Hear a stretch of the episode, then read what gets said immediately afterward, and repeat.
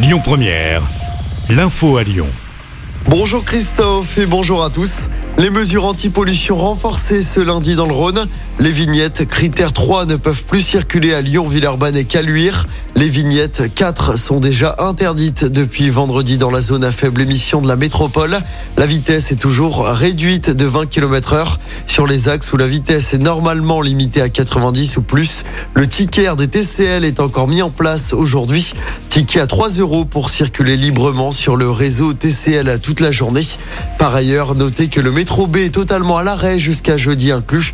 Ce n'est pas une panne cette fois-ci, mais c'est en raison des travaux nécessaires à son extension jusqu'à Saint-Genis-Laval. Des bus relais sont mis en place entre Gare Pardieu et Gare d'Oulin. C'est un projet vieux de 20 ans qui voit enfin le jour à Lyon. Un concours d'envergure internationale vient d'être lancé vendredi dernier. La réalisation d'un mémorial de la Shoah situé place Carnot, l'édifice verra le jour d'ici 2025. Il aura pour but de perpétuer ce devoir de mémoire. Jean-Olivier Vieux, président de l'association en charge du projet, nous en dit plus. On l'écoute. On laisse une liberté totale aux artistes. Notre seule demande, c'est que le monument il soit suffisamment significatif. C'est pas le, problème n'est pas seulement de se faire plaisir par une très belle œuvre d'art. C'est pas un concours d'esthétisme. C'est l'alliance, l'alchimie entre l'esthétique, le geste architectural et puis quelque chose qui interpelle le passant. Il faut que le passant soit interpellé puisqu'il n'y aura sur le monument qu'une brève inscription qui rappelle le nombre de victimes de la Shoah pour que les gens prennent la dimension du caractère paroxysmique de la Shoah.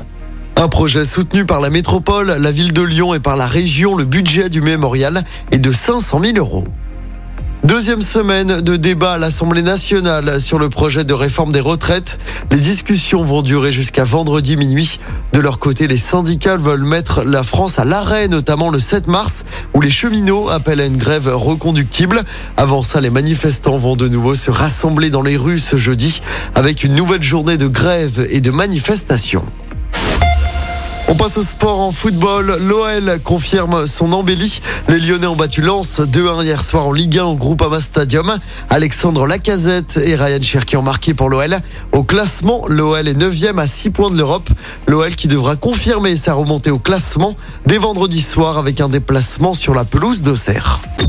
Écoutez votre radio Lyon Première en direct sur l'application Lyon Première, lyonpremière.fr et bien sûr à Lyon sur 90.2 FM et en DAB+. Lyon Première